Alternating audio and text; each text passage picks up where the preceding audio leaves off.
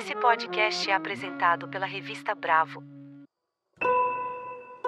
Hoje eu fico boba que eu só faço coisa que eu gosto, sabe?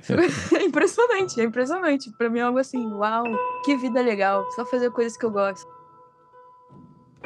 Se você quer fazer, tá certo. E aí, não ficar com medo dos erros, não ficar com medo do processo, não ficar com medo de não saber e aceitar o descontrole da vida, que realmente foi quando os meus projetos começaram a melhorar muito. Antes a galera já via um estilo em tudo que eu fazia, apesar de eu não ver, mas com esse desenho eu falei, putz, eu quero estar tá sempre desenhando coisas assim. E isso é o que eu sou, esse desenho. Essa é a Paula Cruz, um dos principais nomes da cena do design e da ilustração nacional, que alterna trabalhos para as principais marcas do mundo com suas séries e trabalhos autorais. Paula também tem uma série de cursos online e é professora na Miami Ed School.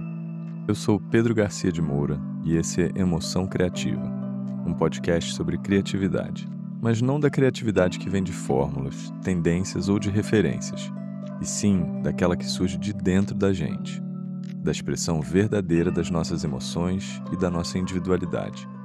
Para quem quiser mergulhar mais fundo nesse processo de autoconhecimento através da criatividade, o livro Emoção Criativa está disponível nas principais livrarias virtuais. Você encontra todas as informações sobre ele e os links de cada episódio do podcast no site emoçãocreativa.com. A Paula Cruz é uma das ilustradoras e designer gráficas independentes que vem contribuindo não só com a definição da linguagem estética contemporânea, através dos seus trabalhos para as principais marcas do mundo, como também da própria maneira de comunicar uma carreira autônoma. A Paula vem conseguindo alternar muito bem seus trabalhos comerciais e autorais e sendo cada vez mais chamada para exercer sua autoralidade em seu trabalho comercial, o sonho de qualquer profissional das artes aplicadas.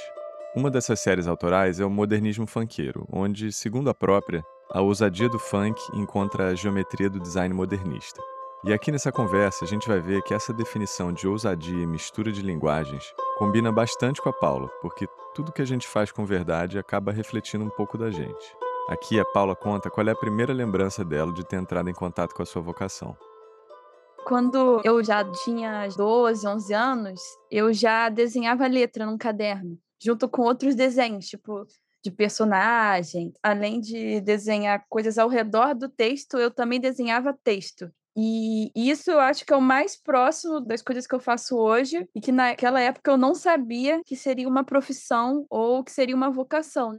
Tudo bem que o desenho é uma coisa que todo mundo nasce desenhando, assim, né? Tipo, é muito comum que crianças sejam estimuladas a desenhar, mas é justamente nessa época dos 13, 14 anos que uma galera para e a galera que continua a desenhar normalmente é que vai trabalhar com isso. E aí, nessa fase, eu continuei a desenhar, nunca parei, e justamente nessa fase que eu também comecei a pensar que eu poderia desenhar letra. Mas eu nunca tinha pensado nisso.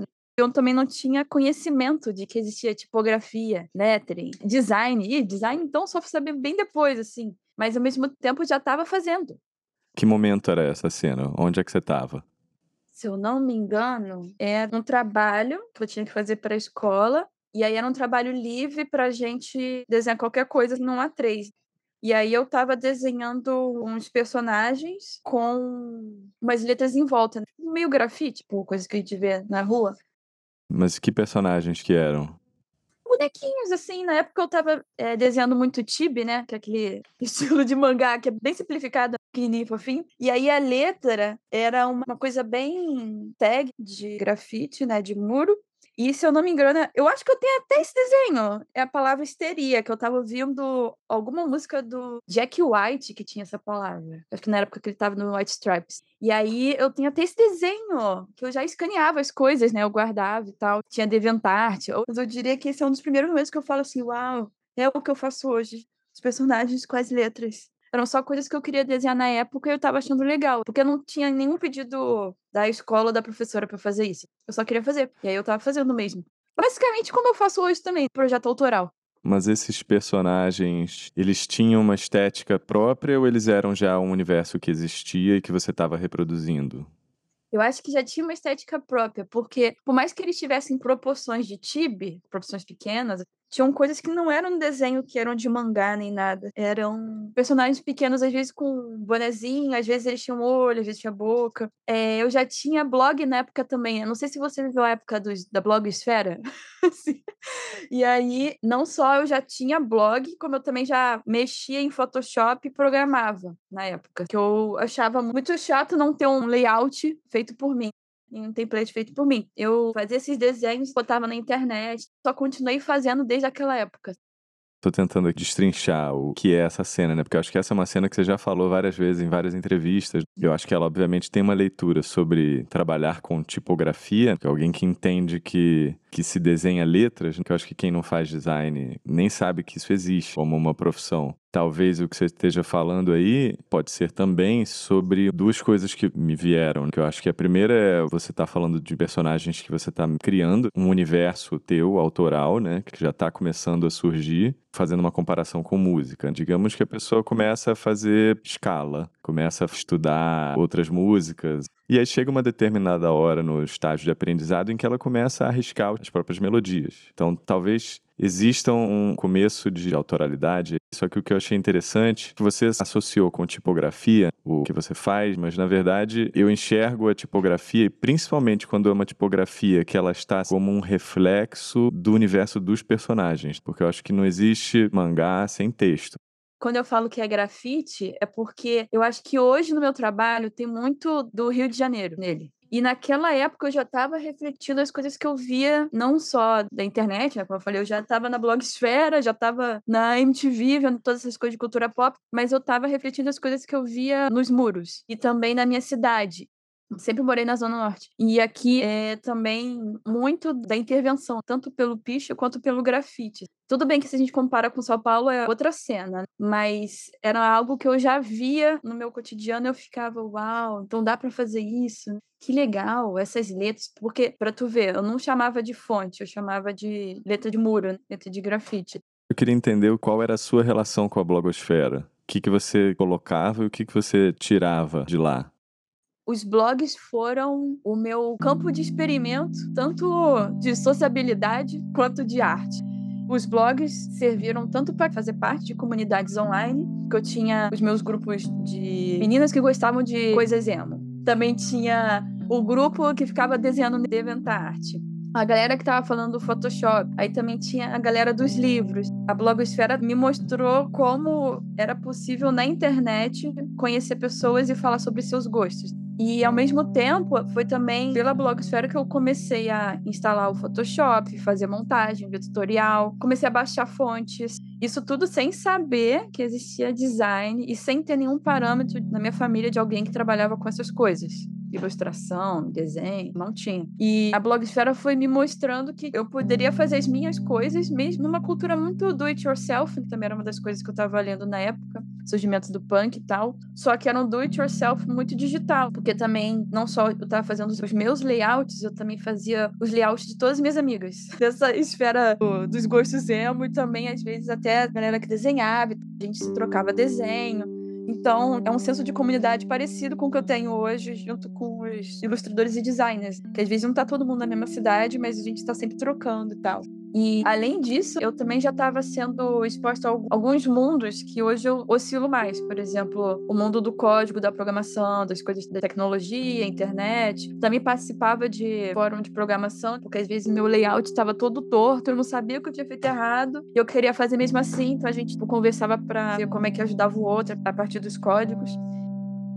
Tô viajando aqui que a blogosfera, acho que pela idade que você falou, foi uma coisa meio que da praça lugar onde você ia para interagir socialmente e é como se você, talvez por aptidão natural, acabou virando meio que a estilista digital da tua galera. sim, sim, muito, muito. A gente tinha até briefing. Elas falavam assim: ah, eu queria mais ou menos assim. Eu falei: ah, beleza. Não que eu soubesse o que era briefing, mas a gente também viu que cada uma gostava e a gente ia fazendo layout. Às vezes eu fazia de presente também, do nada mas me ensinou muito sobre comunidade, me ensinou sobre processo, me ensinou sobre afeto e processo, sobretudo. A gente gostar de estar tá fazendo as coisas, e isso são os parâmetros mais positivos no trabalho. que até hoje é algo que eu também defendo bastante. Hoje eu fico boba que eu só faço coisa que eu gosto, sabe? é impressionante, é impressionante. Pra mim é algo assim, uau, que vida legal, só fazer coisas que eu gosto. Só desenhar e tal. Claro que tem alguns problemas, né? E a cena que você falou foi antes da blogosfera? Cara, eu acho que foi concomitante, porque eu comecei a usar blog muito novinha, tipo, com 11 anos. Eu tava tendo blog e codando os meus templates também. Eu tava mexendo com HTML, CSS. Então, na verdade, a gente já poderia dizer que a blogosfera te deu um espaço onde você poderia exercer a sua identidade através do visual. Com certeza, com certeza. Aquele teu rabiscar ali, talvez já era você afiando o teu traço e construindo a tua própria imagem. Assim, devido às proporções, né? Porque é todo um processo que não termina, mas com certeza, com certeza a minha percepção sobre o teu trabalho, além do trabalho em si, eu acho que principalmente quando a gente fala de alguém que está construindo uma carreira baseada no próprio nome, que é o teu caso, eu acho que a construção da própria imagem é um talento que a pessoa, se não tiver, esse tipo de caminho nem existe. Sim. Ou ela vai sofrer muito nesse processo. Então, na verdade, essa cena da tua vocação, além de tudo, ainda me traz essa capacidade de trabalhar a própria imagem. Meu Deus, sim! Caraca, vou até levar essa pra terapia agora. Caraca, muito bom. Mas totalmente, totalmente. Porque, por exemplo, quando eu tava fazendo os blogs, eu fazia todo o conteúdo. Eu falava basicamente de coisas que eu gostava na minha vida. Então era bem uma coisinha adolescente mesmo. Porém, os blogs foram me juntando com a galera fã, de vários sentidos, assim, fã de série, fã de música, fã de banda. E aí eu tive alguns sites que era fã de banda, sites só de bandas. Então eu também estava trabalhando os meus gostos, o que eu queria fazer com os meus gostos, como trabalhar essas coisas que eram importantes para mim, imagens também. Você diria que hoje em dia você tem um fã clube? Ih, se tiver, qual vai ser o nome? Nem sei. eu fico pensando aqui que a blogosfera era terra dos fã-clubes. Eu acho que isso, no mínimo, te faz entender como é que funciona construir ou como funciona a admiração. Com certeza. Eu acho que isso está muito ligado à construção da própria imagem. Que, na verdade, tudo que quem trabalha para marcas faz é construir admiração. E quando a gente está falando de autoimagem, é quando você volta isso para você, né? Sim, total. Nossa, pode crer, concordo.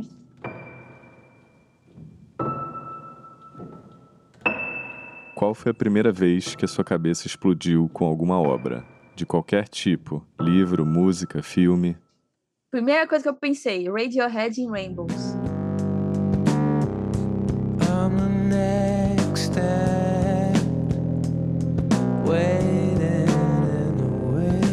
Esse eu ouvi, eu fiquei. O que é isso? Eu não estou entendendo. Eu não estou entendendo. Mas estou gostando.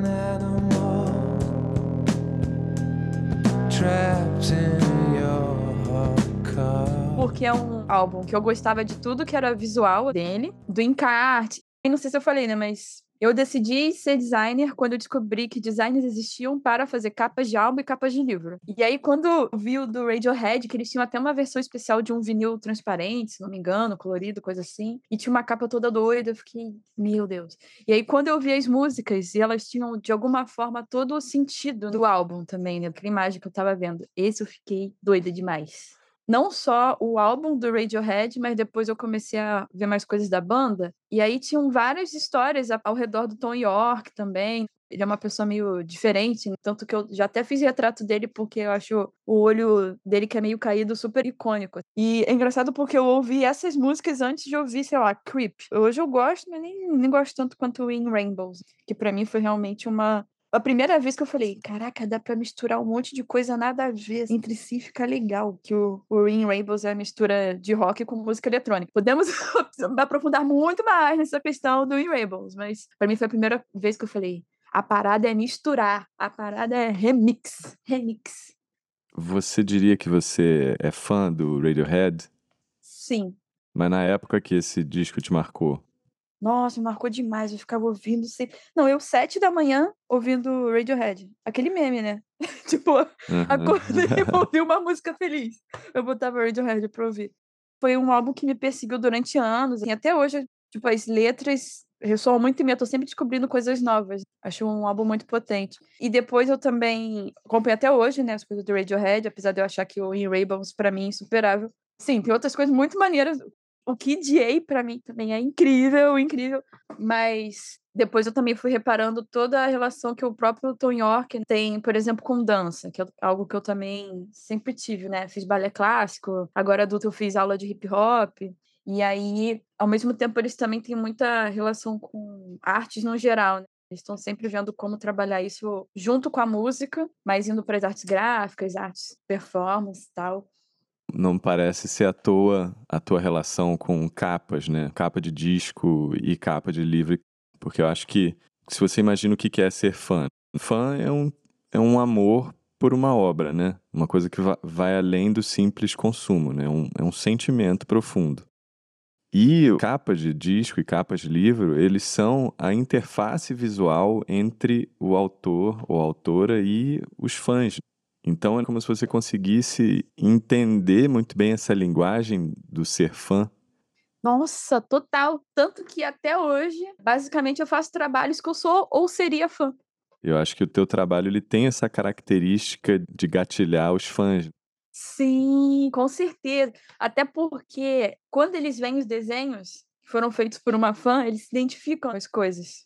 É, mas eu acho que não é nem só você ser fã. O que eu estou querendo dizer é que a relação cultural que existe de um fã é uma relação de uma profundidade que você entende, você fala essa língua Sim, total. E eu acho que não à toa a obra que você citou foi uma obra que, além de te despertar como fã, ela também te trouxe insights para como conversar com fãs. Porque eu acho que quando você fala a cabeça que explode, é quando ela toca em várias coisas ao mesmo tempo. Então eu acho que quando você fala do Radiohead, tem essa coisa do te arrebatar como fã e te oferecer insights sobre como essa linguagem, talvez você tivesse com um nível de maturidade técnica um pouco mais desenvolvida a ponto de trazer para a consciência a forma com que aquilo foi feito.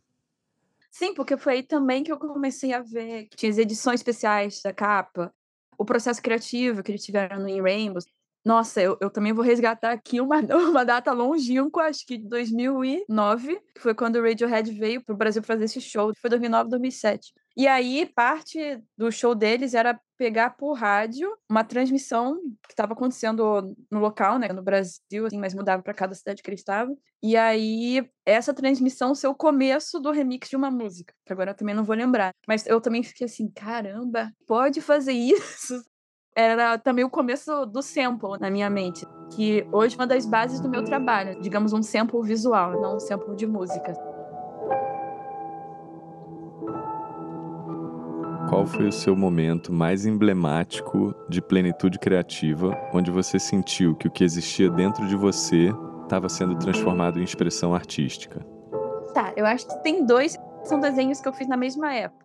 Vou falar primeiro das pessoas coloridas que eu fiz, que foi um projeto autoral, assim, que eu estava basicamente querendo estudar cor e também querendo estudar rascunho direto no Illustrator. Hoje faço rascunho vetorial, é muito louco, normalmente as pessoas não fazem isso, mas eu faço. Na verdade, nesse projeto, eu estava bem, bem brava com uma fala da Damares, que ela falou que meninos vestiam azul e meninas vestiam rosa. Muitas coisas piores viriam depois? Sim, mas quando eu vi aquilo, eu falei: caraca, essa, essa padronização da heteronormatividade, padrão de. Aí eu fiquei assim: ai, vou desenhar uma garota de azul e um garoto de rosa. E aí eu também estava querendo estudar paletas análogas, que são paletas todas da mesma base. Tudo, tudo mesmo assim. Se eu vou trabalhar rosa, eu vou trabalhar cinco rosas na mesma paleta, né? Pra explicar quem, quem não conhece. E aí, eu fiz esses dois desenhos, achei legal. Depois eu falei, ah, vou fechar uma trinca no Instagram e desenhar um terceiro. Aí eu desenhei um garoto todo amarelo. E aí foi um momento que eu fiquei assim, meu Deus, esse é meu momento eureka, porque saiu um personagem que, de alguma forma, diz muito sobre mim. E também no casaco dele eu escrevi um coé gigante, então também já tem esse trabalho das letras. E eu estava fazendo esse estudo de paleta análogo amarela com base no Van Gogh, que para mim é um dos maiores de todos os tempos, eu amo tudo dele. E o meu quadro favorito é justamente o quadro dos girassóis amarelos do Van Gogh. Quando eu morei na Holanda, eu fui sete vezes olhar esse quadro e todas as sete eu ficava assim: caramba, aqui não tem só amarelo ou só tem amarelo? Porque o amarelo é a cor mais temperamental de todas. Um professor meu de pintura, o Davi Kalil, fala que o amarelo é aquele amigo que é incrível, mas por qualquer motivo já fica estressado. é tipo, bem temperamental mesmo. Você bota qualquer coisinha no amarelo, já, já sujou, já ficou cor de burro quando foge e tal. E aí, quando eu tava fazendo esse garoto amarelo, eu tava estudando essa paleta do Van Gogh, eu tava vendo que no desenho tinham verdes, que eu poderia fazer uma paleta análoga a partir do amarelo, mas usando outras cores para fingir que são amarelo também. Tudo bem que agora eu estou entrando num contexto muito técnico, mas foi quando eu acho que eu estava falando os temas que eu gosto, que também tinha muito a ver com moda, tipografia, personagem, cores, como também todo o meu repertório de desenhista, estudando essas cores, né? estudando inclusive amarelo, que é a minha cor favorita. E esse desenho ele foi muito concomitante a um outro desenho que eu fiz, que é um desenho de dois skatistas no fundo preto, que eu fiz para ser impressa numa serigrafia pela Edições Motim, em Brasília. E esse desenho também veio um pouco depois, ou na mesma época, que esse das pessoas coloridas, as paletas análogas, mas esse desenho tem um processo que eu falei, aqui eu acertei, que foi basicamente, eu vi um clipe do BTS, Idol, que é um clipe totalmente doido, tem até boneco do posto nesse clipe, assim, é muito doido. E todo coloridão com a Nicki Minaj, e eu falei, putz, eu tenho que desenhar garotos tão estilosos quanto o BTS, que é um clipe que eles estão de terno todo estampado e tal, bem colorido. E aí eu já estava querendo estudar movimento também, no sentido de como uma imagem estática mostra o movimento. Tipo, que nem quando o Duchamp começou a desenhar pessoas descendo escadas, ou até o Muybridge começou a fotografar o cavalo, né? Uhum. Aí eu falei, já sei, eu vou desenhar skatistas. Porque joguei muito Tony Hawk nessa vida. Gostaria de andar de skate, não ando. Então vamos desenhar. E aí foi quando eu uni esses mundos. O mundo da música, do fandom, o mundo do estudo de movimento, do skate, da cultura urbana. E eu desenhei esses dois skatistas para serigrafia, que se tornou os trabalhos que até hoje eu falo e fico, caraca, um dos meus melhores desenhos. Como pode isso? E depois ele se tornou a base para vários outros trabalhos que me pediram, comercialmente falando. A galera da Adidas olhou esse desenho e falou: vamos chamar Paulo. Eu fiquei, caraca, justo esse desenho, sabe? Então ele realmente tem algo de especial assim, no processo e no resultado. Então, a gente poderia dizer que esse momento foi onde a sua autoralidade começou a se mostrar? É, eu diria que foi um dos ápices, porque antes a galera já via um estilo em tudo que eu fazia, apesar de eu não ver, mas com esse desenho eu falei, putz, eu quero estar tá sempre desenhando coisas assim. E isso é o que eu sou, esse desenho, esse sentimento de quando se olha para o desenho. E que sentimento que é esse? De que a vida é irada, vamos aproveitar a M. que nem o Pedro Scooby no BBB. Nem gosto do Pedro Scooby, né? Mas essa, essa frase dele é muito icônica na minha vida. Tipo, é, minha vida é irada. Vamos viver, vamos aproveitar. Para mim, esse é muito sentimento que eu quero também passar com as minhas obras. Pensando naquela cena de você desenhando as tipografias e os personagens, uhum. de como a gente tinha falado que aquilo já era um, um princípio de autoralidade. Eu enxergo esses momentos como a maturidade da sua autoralidade.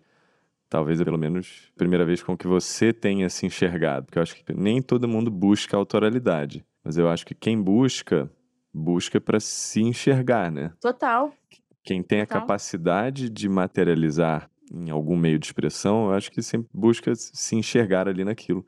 Talvez tenha sido a vez, esses dois exemplos, a vez onde você conseguiu se enxergar. Eu acho interessante porque tem uma questão de estilo, de estética, tem uma questão também interessante de atitude, que eu acho que tem uma coisa muito carioca de atitude faz parte do repertório. Sim, é, sim, verdade. Carioca, né? Uma coisa meio caótica, assim, né? Mais simpática. Mas é que eu acho que o que eu quero dizer é que a atitude faz parte do repertório da linguagem de existir do carioca, né? Sim. É, eu acho que é interessante que esses exemplos que você trouxe, eles conseguem imprimir essa atitude em termos gráficos, em termos estéticos. Total. Tanto que hoje eu ouço que às vezes pode não estar tá exatamente assim, o pão de açúcar, entendeu? Nos meus desenhos, mas todo mundo fala que tem alguma coisa muito carioca neles. É, tem. Os que não compreendem, às vezes podem chamar de marra. Mas é bom ser marrento um pouco. É porque a marra depende da energia que a pessoa coloca na palavra. Então, eu tô aqui tentando falar sem tendência. Como eu sou carioca também, eu entendo a marra como uma característica que tem lados bons e lados ruins. O que eu tô entendendo aqui é que essa marra, quando ela vai pro visual, ela tem uma determinada ousadia. Total. No Rio de Janeiro mesmo, os malandros. Pô, marrentos, né? Mas a marra com estilo. O que eu tô querendo dizer é que marra e estilo são praticamente sinônimos. Sim. Quando você traz a marra pro visual, o único jeito que ela tem como se manifestar é através do estilo. É isso, pode crer. Total. Então é isso, acho que tem a ver com a estética também, porque quando você finalmente conseguiu materializar a tua marra, ou a tua cepa de marra. sim, sim. Caraca. Não, agora você tá mandando assuntos pra minha terapia realmente. Só tópicos, vou até anotar.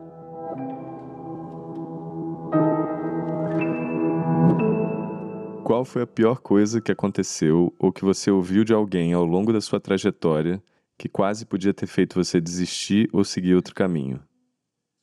Nossa, acho que foi quando eu tive uma aula de ilustração e foi algo tão doloroso para mim que eu falei: ah, não, eu não sirvo para desenhar. Só tô aqui tomando esporro, parece que tô vendo tudo errado, tento acertar, não dá certo. Foi o período que eu mais fiquei sem desenhar na minha vida, que foi três meses. Eu falei: não, vou dar uma pausa, vamos ver se eu vou voltar e tal. E aí foi basicamente uma primeira vez que projetar e criar não estava sendo legal, estava sendo um processo doloroso mesmo. Tipo, eu ficava muito frustrada com o desenhar em si, o processo e o resultado. Eu não gostava de nenhum deles, né? Mas depois de um três meses sem desenhar, eu falei: ah, quer saber? Isso é a coisa que eu mais gosto de fazer. E ninguém tem que me mostrar como eu tenho que fazer isso. Então eu voltei a desenhar. Mas esse sentimento foi por causa da pessoa que estava dando aula? Sim, eu acho que, assim, não que fosse só comigo, né? Foi uma aula bem conturbada, mas eu também acho que, às vezes, desenhar e ilustrar toca em pontos muito sensíveis. E eu também estava fazendo um texto, se não me engano, que eu mesma tinha proposto. Eu também tinha escrito o texto. Eu só lembro do título, que o título era Babel, e também era sobre linguagem. Era uma aula que você precisava escrever e desenhar. É, era para fazer um livro. Eu acho que se não tivesse sido uma coisa que eu escrevi, talvez eu não ficasse tão frustrada. Mas, de qualquer forma, o problema também era o processo de desenho. Que eu tava fazendo muita coisa que eu não tava curtindo, na real. Acho que eu me puxei para lados que não eram divertidos para mim. Às vezes eu tava fazendo uma técnica que eu nem curtia, eu também tinha que entregar aquarelas. E hoje eu acho que eu tenho maturidade para entender como funciona a aquarela, que é uma tinta demoníaca tu não controla ela. é tipo assim, ela vai desenhando sozinha e tu vai meio que tentando mostrar o caminho para ela, né? Mas naquela época eu não tinha nem maturidade, nem paciência, e a gente tinha que fazer muitos desenhos. Então realmente ficou algo muito interessante. Hoje eu tô até querendo voltar a fazer aquarela para ver como vai ser a aquarela que vai sair da minha maturidade hoje mas eu imagino que seja também um sentido de frustração e falta de controle. Tipo, ai, não consigo desenhar isso. Que saco, eu queria saber. Mas na época eu tava dando o meu melhor e isso já bastava. Hoje eu não teria essas crises, não. Hoje eu só ia ficar bem. É isso que tem para hoje e tá bom também. Sabe? Cada dia é um dia. Por que, que você acha que você tava desenhando daquele jeito, nesse momento? O que, que te levou a se afastar do, do teu prazer? Eu acho que era um processo que envolvia mais obrigação do que gostar exatamente. Talvez eu também tivesse adentrando em buracos que eu precisaria de mais tempo e mais profundidade para abordar. Temáticos, assim, você diz? É, Ou sim. técnicos? Acho que os dois, na real, porque eu não estava conseguindo fazer aquarela, não estava conseguindo fazer os desenhos que não eram aquarela também. E eu estava falando uma história que eu acho que era assim, tá? Não tenho certeza era um protagonista chamado Babel, que na cidade que ele morava, todo mundo falava uma língua diferente, então ninguém conseguia se comunicar. E aí ele ia numa jornada para conseguir uma linguagem para todos. Que hoje eu penso assim, putz, muita pretensão, né? Uma história dessa. Tipo assim, eu tenho que ler mais uns cinco textos do Barthes para conseguir escrever alguma coisa nesse sentido. Então acho que também talvez faltou um pouco de, ah, vamos pegar uma história um pouco mais simples, um pouco menos pessoal, mas você que escolheu essa história. É, porque Eu também sempre tive o costume de escrever, tanto por causa da época dos blogs, quanto porque eu amo a escrita, né? Eu amo as palavras. Escrever sobre o quê? Ah, qualquer coisa que acontecesse comigo eu gostasse. Tipo um diário.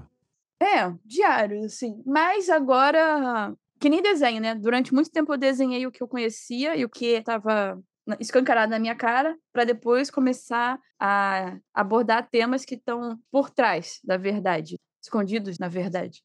E aí, hoje, da mesma forma que eu consigo desenhar coisas que eu não conheço, eu consigo escrever coisas que eu não conheço também, com mais facilidade. Então, agora eu conseguiria escrever ficção. Às vezes eu escrevo algumas coisas de terror e tal. Também desenho coisas de terror às vezes. Às vezes eu só quero desenhar alguma coisa que eu gostei, que eu vi, eu quero desenhar os skatistas, por exemplo. E às vezes, enquanto eu tô desenhando, eu tô escrevendo também, sabe? Uma coisa alimenta a outra. Aí, por exemplo, eu fiz o desenho de uma sereia, dando um bote, né? Tipo, atacando e tal. E aí eu escrevi do ponto de vista da vítima, como seria um parágrafo pequeno, para eu entender qual seria a paleta de cor desse desenho. E hoje eu acho que eu tenho maturidade para lidar com essas coisas também, né? Porque é muitas frentes atuando. Ah, escrever para ir desenhar, para ir ajeitar a escrita, para ir ajeitar o desenho. E naquela época eu acho que eu também fui tentar fazer várias coisas de uma vez só. Por isso que eu fiquei frustrada. Tô pensando aqui que eu acho que uma característica que você trouxe desde o Radiohead, que foi essa mistura, né? Uma tão, não só de remixar, mas também quase que de uma pororoca, né? Quando a coisa aperta vários botões ao mesmo tempo. Achei duas coisas interessantes aí, que é quase como que se esse episódio que foi ruim né, para você, na verdade foi uma pororoca ao contrário, né, porque foi muita coisa ruim, mas o que, que eu acho interessante, o que, que significa ter essa relação com a pororoca? significa que se a gente está falando de alguém no universo da música, a gente está falando que é alguém que gosta de arranjo, que é alguém que faz toda a ambiência. Então você tem melodia, você tem ritmo, você tem a própria letra, você tem tudo. É uma composição complexa em várias camadas. E eu estou achando interessante que, pelo visto, você, na verdade, utiliza o texto para dar essas camadas que o visual, na verdade, ele, ele existe dentro de um contexto dessas coisas maiores. Até voltando àquilo que a gente falou ali da obra como uma interface entre um artista e público. Uhum. E eu achei interessante que você escrever um parágrafo sobre um desenho, na verdade você está adicionando essa profundidade para ela poder ser canalizada no teu desenho. Como alguém que também oscila entre texto e imagem, eu sei que tem coisas que a imagem diz e o texto pode ser contrário, né? Tem várias relações de imagem e texto, né? Redundância, concordância e tal. E aí, dependendo de como eu exploro essas relações, elas podem ser ou muito amigáveis ou muito conflituosas, pro bem ou pro ruim. Nesse caso, na verdade, eu estava falando de duas visões opostas, mas no meu processo me ajudou a entender como um todo o que que seria. Não sei se você gosta do Estúdio Ghibli. O Miyazaki ele tem um processo que ele também é assim. Normalmente quando a gente fala de animação, o roteiro vem primeiro. Só que o Miyazaki não necessariamente faz assim. Às vezes ele realmente escreve o roteiro primeiro, mas, por exemplo, para Pônio, primeiro vem as imagens. Ele vai desenhando a Pônio e depois ele vai entendendo o que é Pônio, né? Porque tem coisas que a Pônio apareceu primeiro para ele como uma garota peixe.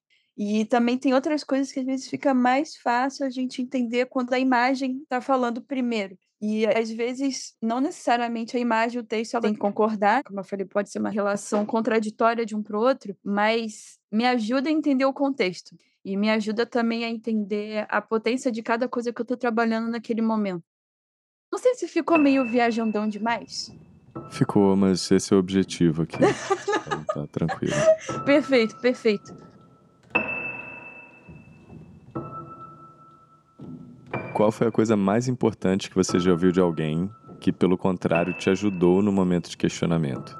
Tem duas coisas, que é quando eu finalmente entendi que o erro é um acerto.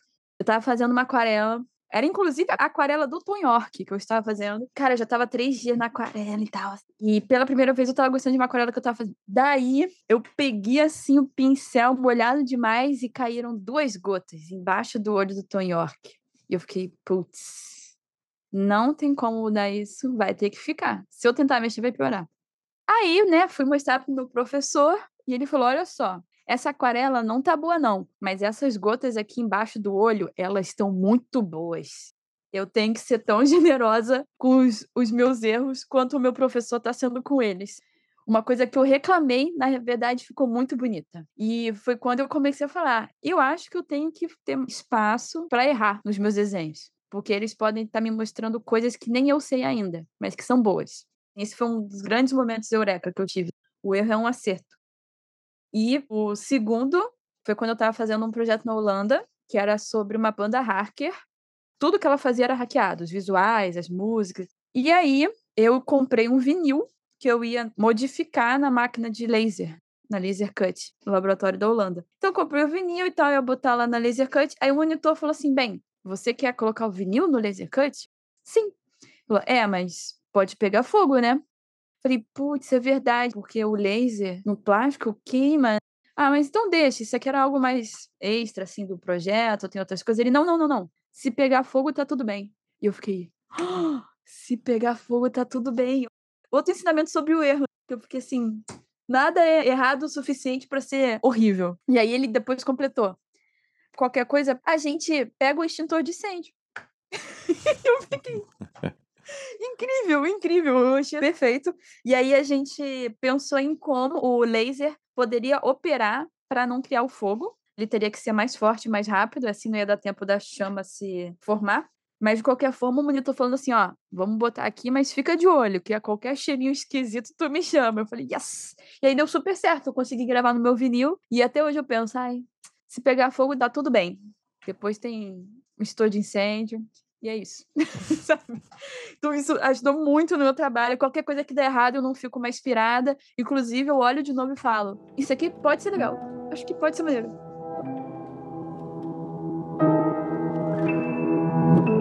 Que conselho você daria para você quando estivesse começando, não em termos de carreira, mas em termos da busca expressiva? Ou seja, o que você aprendeu ao longo dos anos sobre como acessar criativamente o seu material interno?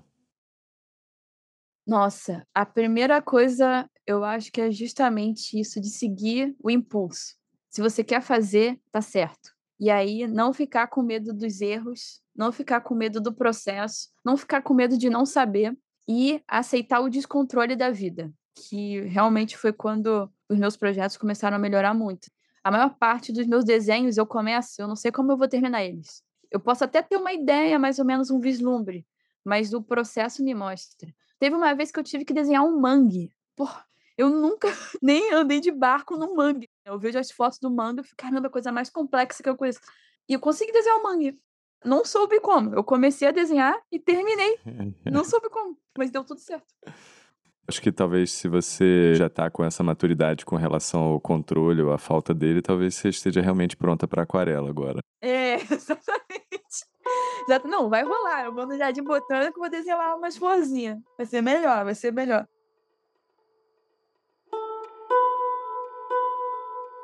Nessa conversa com a Paula Cruz, ela contou como ela começou a descobrir o seu talento junto com a definição da própria identidade, dela e das pessoas ao seu redor que precisavam criar suas personas digitais nos primórdios da blogosfera, um espaço que rapidamente foi adotado por fã-clubes. E a Paula parece ter aprendido a entender como se colocar e como se comunicar com esse sentimento de fã, que vai além do gosto e se aproxima da paixão. E quando a gente fala de um artista e da sua relação com os fãs, no caso dela, como fã da banda inglesa Radiohead, essa relação se dá, além da própria música, através de todos os pontos de contato visuais para aprofundar esse relacionamento. As marcas parecem ter descoberto isso e aproveitam para que Paula use o seu talento na construção do clássico brand love, ou amor pelas marcas. A Paula parece ter aprendido a equilibrar bem o seu trabalho pessoal e autoral.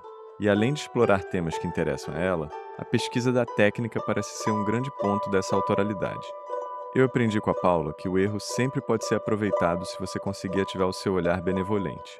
Ou, para trazer um pouco para os termos dessa conversa, praticamente se você conseguir desenvolver um olhar de fã sobre o seu próprio trabalho.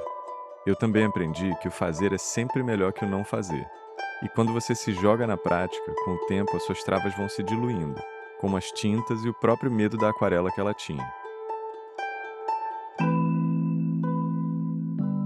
Você pode ver mais sobre o trabalho e os cursos da Paula Cruz através do seu site e das redes sociais. Você encontra todos esses links na descrição do episódio. Se você gostou desse episódio, você pode seguir e dar nota na sua plataforma favorita. Se você acha que alguém que você conhece pode gostar do tipo de reflexões que a gente faz por aqui, compartilhe. Você acabou de ouvir Emoção Criativa. A edição e mixagem é feita pelo Vitor Marques. E a trilha que você está escutando foi composta especialmente para esse podcast pelo Lucas Vasconcelos, o nosso convidado do primeiro episódio. Você pode escutar a gente em qualquer uma das suas plataformas favoritas. Eu sou Pedro Garcia de Moura, muito obrigado por acompanhar esse episódio e até a próxima.